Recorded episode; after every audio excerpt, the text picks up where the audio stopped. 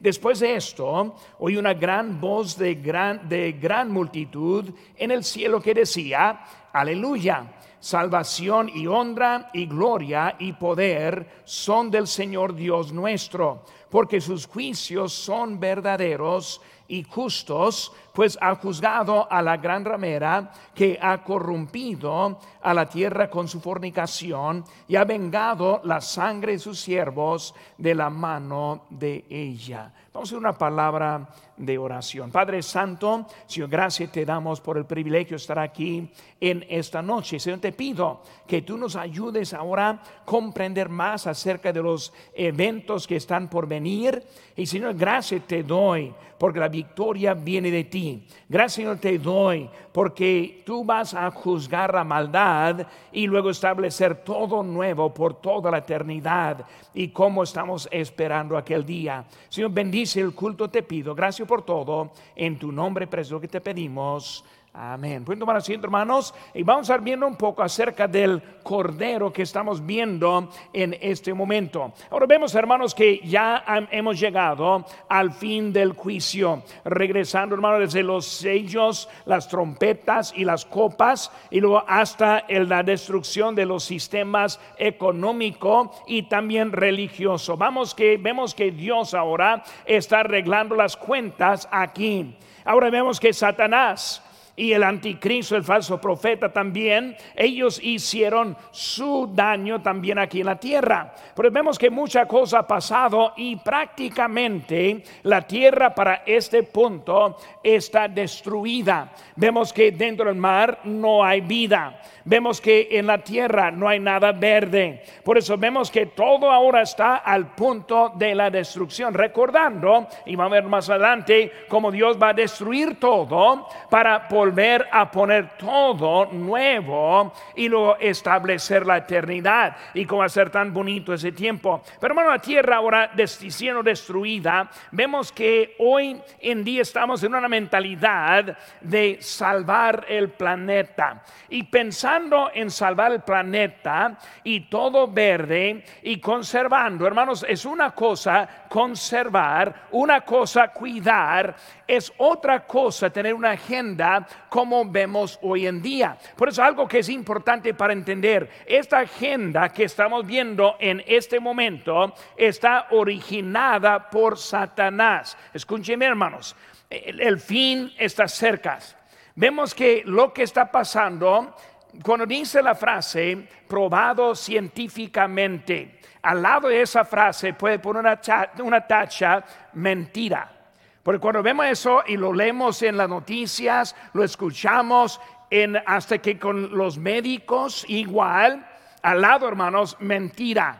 No hay nada científicamente probado de lo que están diciendo. Vemos lo que estoy diciendo en ese momento. Como esta agenda está, es una agenda, digo, una agenda no en salvar el planeta, sino es una agenda para el control. ¿Cómo decimos eso, hermanos? La luz es generada por plantas eléctricas que producen carbono en la atmósfera. Hay que entender eso. La luz simplemente es como un tipo de carretera para transportar energía.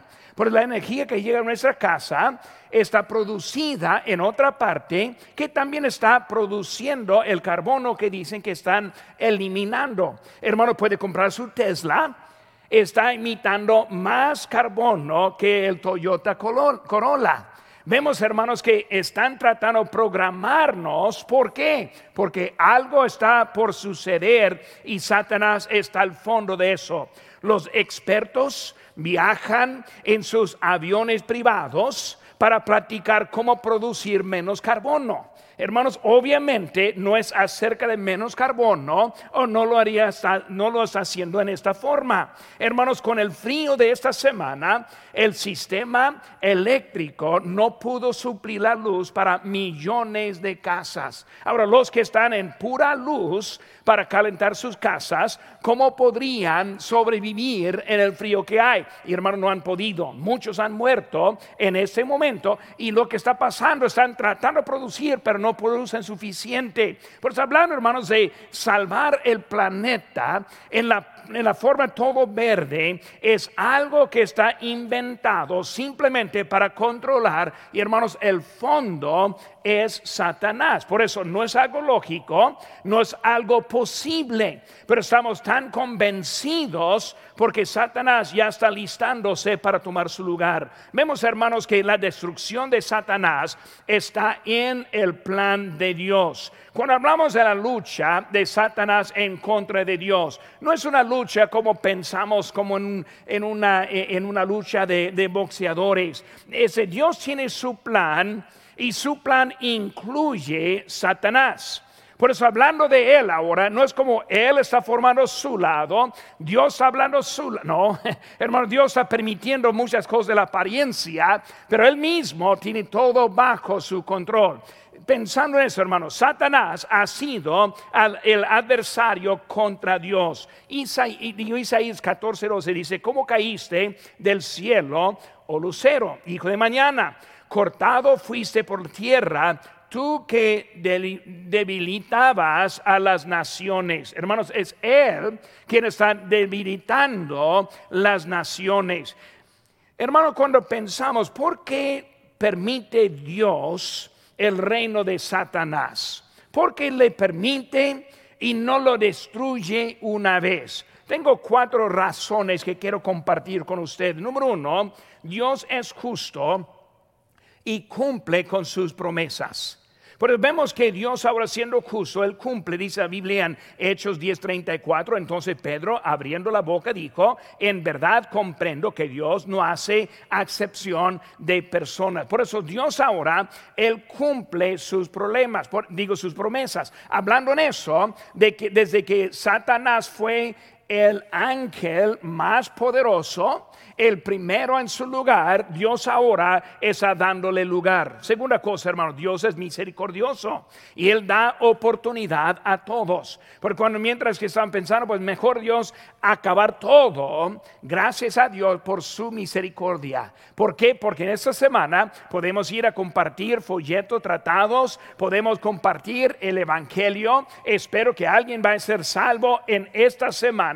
La misericordia de Dios está esperando a esa persona y no destruyéndola ahora si estuviera el fin en este momento. Vemos su misericordia. Número tres, hermanos, Dios es amor. Él da oportunidad para el arrepentimiento. Ahora hablando más bien de la humanidad. Salmo 103.8 dice, misericordioso es, digo misericordioso y clemente es Jehová lento para la ira y grande en misericordia. Porque vemos, hermanos, que las razones, número cuatro, hermanos, Dios es Dios.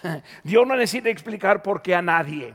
Cuando Dios decide esperarle a Satanás, Él le va a esperar. Cuando dice que nos va a esperar a nosotros, nos va a esperar. Cuando dice que acaba el tiempo, se acaba el tiempo. Dios es Dios y Dios decide cómo y cuándo y por qué. Y nosotros más le obedecemos en nuestra vida. Pero vemos que Dios ahora está permitiendo todo eso. Vemos ahora la primera cosa y vamos a ver a dos cosas en ese momento y tenemos como 20 minutos en que vamos a terminar todo lo que estoy trayendo. Primera cosa, hermanos vemos que la cena de las bodas del Cordero. Por los primeros diez versículos hablando de algo bonito que está pasando. Ahora, hasta este punto hemos enfocado en la tierra. Ahora, por ese momento vamos a enfocar lo que está pasando en el cielo. Por eso, en la tierra, tribulación. En la tierra, destrucción. En la tierra, muerte en el cielo hay otra cosa que está sucediendo. Bueno, vemos, hermano, aquí lo que está pasando. Primeramente, la cena de las bodas del Cordero. Primera cosa dice, después de esto, versículo número uno. Después de esto. ¿Después de qué? Ahora, muchas veces lo vemos en la Biblia y cada vez que ve la frase después de esto, necesita parar, volver atrás y a ver de qué está refiriendo. Pero después de eso podría ser que está hablando de los sellos, trompetas y las copas. Podría ser la caída del sistema económico. Pero lo más seguro es que está hablando de la caída de Babilonia. Pero está hablando ahora de lo que es el sistema religioso.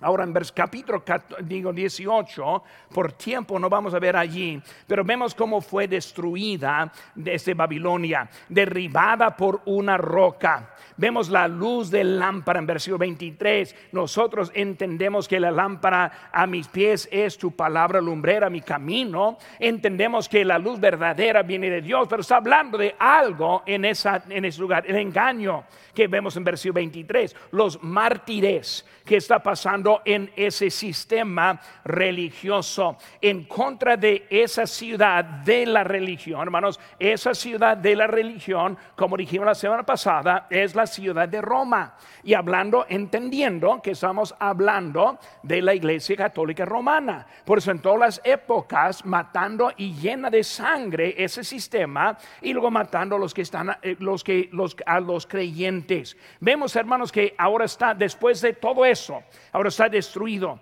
Vemos también una gran voz la voz de creación, versículo 1, la voz de la palabra de Dios dice que salvación, honra, gloria, poder son de nuestro Dios. Pero está hablando ahora de después esto, ahora una gran voz está clamando y luego dice aleluya. Vemos tres veces la palabra aleluya. La primera vez que vemos la palabra aleluya, aleluya simplemente significa alabad al Señor. Porque cuando decimos aleluya, está diciendo al Señor. Pero vemos en la primera aleluya, ese, vemos que la ramera está juzgada y destruida en versículo 2. Ahora hablando obviamente de lo espiritual, ha desviado la adoración del Señor hasta otro sistema. Y por eso vemos que ahora la lealtad ha sido alterada. Vemos que la adoración alterada. Vemos que en contra de los creyentes verdaderos, en contra del Señor Jesucristo, el Cordero, y siempre andando en otras cosas, desviando lo que es esa adoración. Y por fin ahora está acabada. Por el primer aleluya está acabada, ese sistema está acabado. Vemos segunda, ahí en versículo 3, segunda alaba, este aleluya es el humo de ella sube. Por hermanos, vemos que no solo eh, eh, aleluya, alabar a Dios porque está acabada, sino ahora está hablando del humo. O sea, la destrucción. Cuando pensamos en la destrucción, la destrucción de los humanos es algo triste. ¿Por qué? Porque nuestro pecado ya fue este pagado. La cruz de Cristo es suficiente para, para cada ser humano. Porque cuando pensamos de seres humanos muriéndose, yendo al infierno, es una lástima porque no es algo necesario, sino no aprovecharon aceptar al Señor Jesucristo. Pero cuando hablamos de Satanás es otra cosa. Vemos que con Satanás trae gozo. En Apocalipsis 12:12 12 dice, por lo cual alegraos cielos y los que moráis en ellas.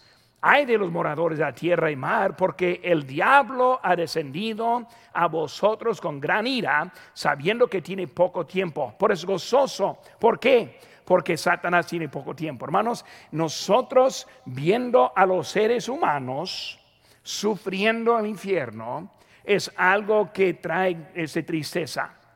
Cuando vemos a Satanás encadenado y lanzado en el lago de fuego, va a provocar alegría. ¿Por qué? Porque él, quien ha hecho tanto daño, tanta maldad, por fin va a encontrar su lugar del castigo eterno. Cuando hablamos del infierno, el infierno no es el reino de Satanás, sino es el lugar del castigo para Satanás. Porque muchas veces algunos piensan, pues él entra y sale y hace. No, él no quiere ser cerca de ese lugar porque es su prisión por toda la eternidad. Vemos, hermanos, esa aleluya. Ahora la tercera aleluya, vemos ahí en versículo 4 que está hablando de la adoración de Dios. Por eso la victoria eterna, la adoración digna. Por eso las primeras dos hablando de este sistema religioso, la ramera acabada y ahora está viendo la tercera, está refiriendo a Dios. Ahora siguiendo, hermanos, las bodas del Cordero, versículos 17 y 8.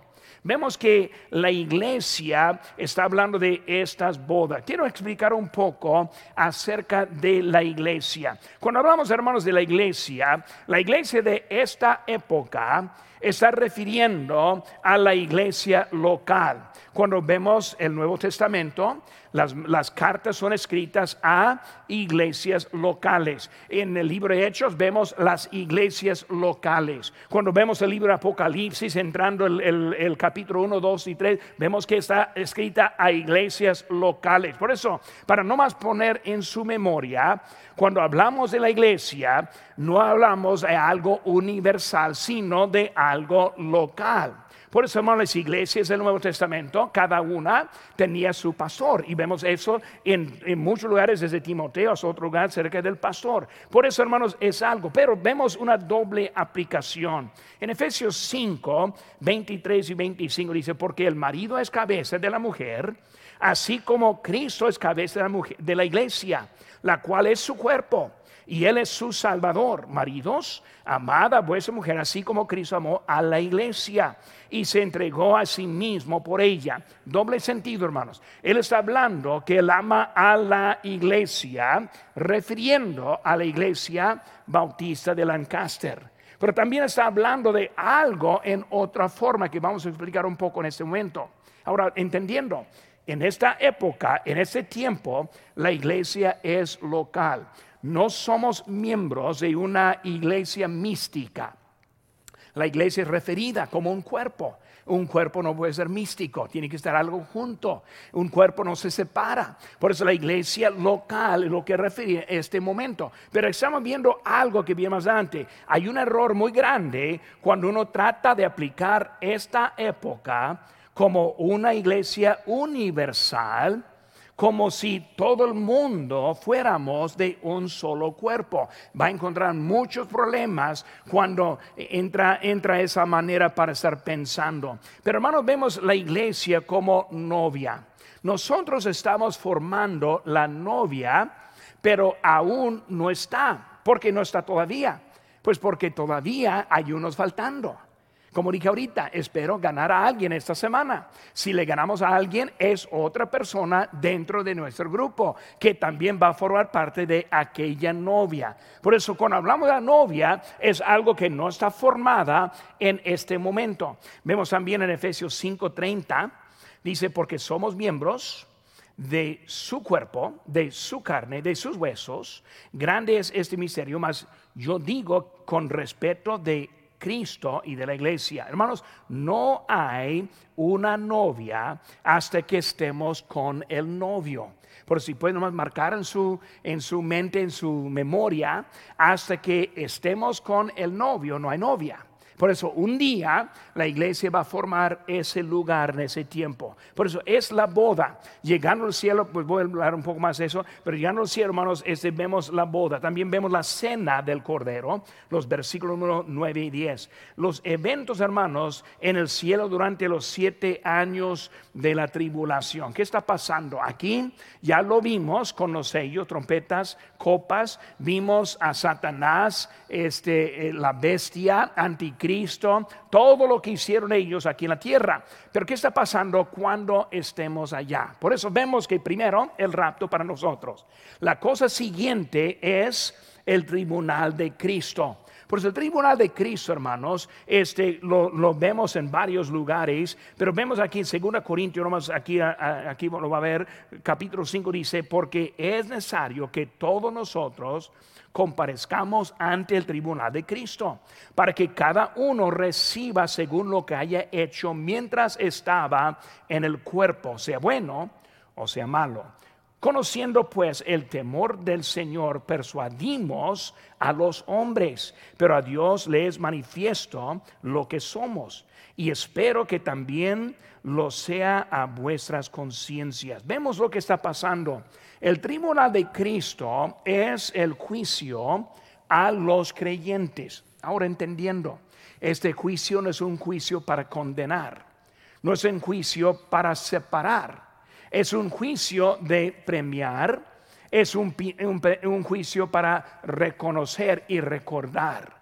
Por eso la Biblia pues habla de varias cositas, pero llegando a ese momento vamos a estar ante Cristo por lo que nosotros hemos hecho en la carne. Por eso sigue ese texto, 2 Corintios, conociendo pues el temor, el terror de Dios.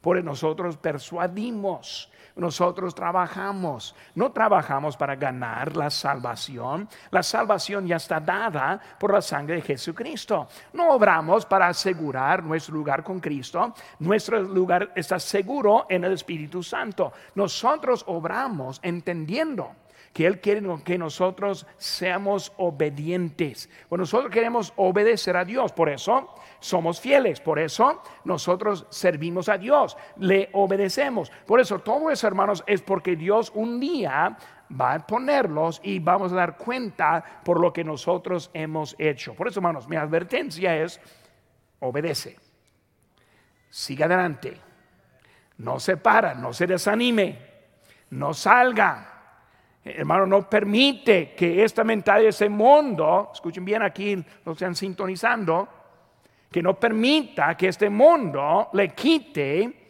del lugar donde debe estar, donde debe estar también. Bueno, vemos hermanos que es algo importante porque, primera cosa, tribunal de Cristo. Siguiente cosa, hermanos, es la boda con Cristo. Ya lo vimos en versículo 7 8. La boda es cuando nosotros ahora nos juntamos con Cristo. Ahora estamos viviendo, Él es nuestro Señor, nuestro Salvador, y ahora en el cielo es Él quien nos manda y nosotros le seguimos. Pero vemos la boda. Tercera cosa, hermanos, es la cena que estamos viendo en ese momento. la cena vemos en versículo 7 hablando de los llamados. Cuando hablamos de los llamados, estamos hablando de los salvos. Nosotros somos salvos por invitación.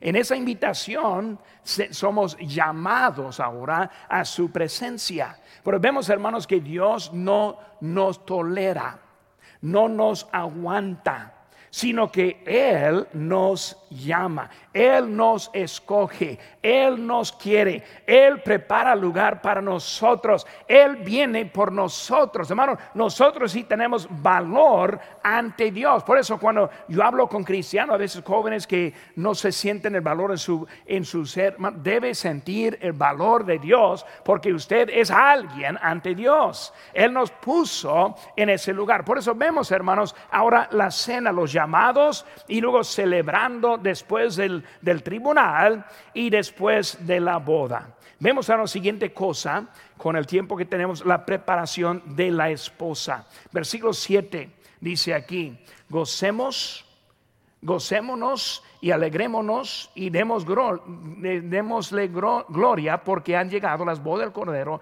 y su esposa se ha preparado. Ahora, hablando hermanos ahora, blanco, que está hablando, refiere a la perfección. Dice aquí, se le ha concedido. Es compartida la, la, perfección que nosotros tenemos. Cuando vemos lo que tenemos para ofrecer, Isaías 66, 64, 6 dice, si bien todos nosotros somos como suciedad, y todas nuestras justicias son como trapo de inmundicia y caímos todos nosotros como la hoja y nuestras maldades nos llevaron como viento. Hermanos, nosotros debemos entender, no podemos ofrecer nada a Dios.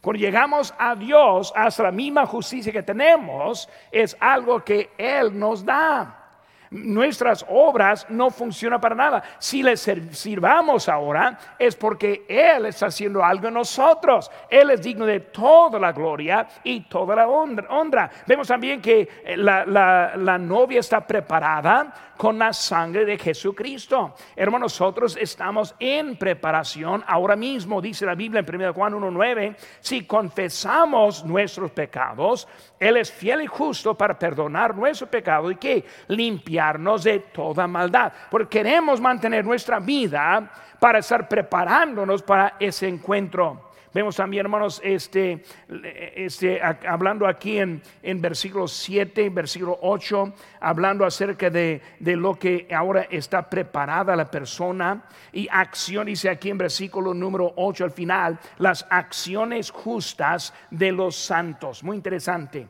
¿Cuáles son las acciones justas de los santos? Romanos 3, 21 dice, pero ahora, aparte de la ley, se ha manifestado la justicia de Dios, testificada por la ley, por los profetas, la justicia de Dios por medio de la fe en Jesucristo, para que todos los que creen en Él, con la mira de manifestar en ese tiempo su justicia, a fin de que Él sea el justo y el que justifica al que es de la fe de Jesús. Pero nuestra fe es lo que nos hace justo. Él es el justo, Él es el quien justifica, es el quien comparte su justicia con nosotros. Otra vez, hermano, nosotros no valemos nada y no podemos hacer nada ante Él. Vemos, hermano, después de esto, vemos también la preparación de la esposa, el inciso de hermano, vemos el ángel dice, escribe. Ahora en versículo 9, escribe. Está anunciado está seguro, palabras verdaderas, está fija, no hay nada cambiando, escribe con tinta permanente. Aquí dice nuestro Dios. Ahora, las cenas bodas, segunda cosa, hermanos, el caballo blanco. Versículo número 11 adelante empieza a hablar de la batalla de Amargedón. Porque vemos, hermanos, con el caballo blanco, primeramente, el montado del caballo. ¿Quién es? Ahora estamos hablando de la segunda venida en sí. Cuando hablamos de la segunda venida, hermanos, es cuando toca Cristo al suelo. Es cuando Cristo establece su reino. Es cuando Cristo destruye toda maldad. Es cuando Cristo va a ponerle a Satanás en, el, en el infierno encadenado por mil años. Todo eso sucede en la segunda venida. Cuando hablamos del rapto, no es la segunda venida, sino Él viene como ladrón para arrebatarnos. Pero Él viene por la segunda venida que estamos viendo en este momento. Por eso rápidamente, hermanos, primera vez Cristo vino como cordero. Después Él aparece como ladrón. Y número dos, vemos que Él viene eh, segunda vez poniendo, tocando suelo como el rey. Él es el quien juzga, el quien está montado. E, es el lugar llamado Amargedón, en Apocalipsis 16, dice, y lo reunió en lugar en que hebreo se llamaba Amargedón. Vemos su nombre en versículo número 12. Dice, sus ojos eran como llama de fuego y había en su cabeza muchas diademas. Y tiene un nombre escrito que ninguno conocía, sino el mismo. Vemos ahí, hermanos, en la descripción que vemos en eso, versículo 11 y 13 Vemos también su poder en versículos 15 y 16. Ahora estoy yendo muy rápido, pero su tiempo lo puede leer durante la noche, el capítulo 19. Y ahora vemos, hermanos, también los ejércitos celestiales. Versículo, versículo 14 dice, los ejércitos celestiales, vestidos de lino finísimo, blanco y limpio le seguían en caballos blancos. ¿A quién está refiriendo? Hermanos, está refiriendo a los redimidos. Por los que tenemos ropa limpio, finísimo. ¿Viene de qué? De Jesucristo. Por nosotros le acompañamos en, este, en esta batalla en que va a ser Él. Porque vemos que ellos están acompañando, pero es Él quien está peleando. Nosotros más le acompañamos, Él hace todo el trabajo. Nosotros más ahí estamos con Él. Por eso vemos el caballo blanco, los, ejércitos celestiales, el inciso hermanos, las aves congregadas. Vemos ahora algo muy, muy interesante. Versículo 17 dice, vio un ángel que estaba en pie en el sol y que dice, clamó a gran voz. Puede imaginar los hombres que están abajo, Satanás que está abajo. Vemos que este el falso profeta, vemos que el anticristo ellos están ahí abajo. Cuando un ángel empieza a gritar a las aves, prepárense, vienen su banquete. Su banquete. Que está hablando de la carne de ellos. No está hablando muy, muy quietito, sino en voz grande. Por hermano, los que están ahí abajo van a escuchar. Aquí vienen. Nos van a acabar. Nos van a ganar Y por eso estamos viendo que Él ahora está dando ese anuncio muy fuerte, una reunión para ellos. Hermanos, versículo 20 y 21 vemos la victoria en cuanto a que Cristo va a acabar a ellos. Hermanos, Cristo no falla. Dios es poderoso. Satanás ya es vencido. Vamos a estar viendo ya en el mes de abril las señales de los eventos que vienen. Quiero que aprendamos algunas cosas. Muchas cosas están sucediendo en este momento. Dan señales de que Cristo viene pronto. Por menos debemos estar ya yendo. ¿Cuál es nuestra advertencia para esta tarde? Fue lo que leímos ahorita. Debemos entender que cada, todos nosotros, comparezcamos ante el tribunal de Cristo por hermanos, yo les animo en esta tarde. Si no está sirviendo a Dios, empiece. Si no es obediente, obedezca. Cristo viene pronto y quiere que Él encuentre ocupado en las cosas de Dios y no desobediente a su palabra a nosotros.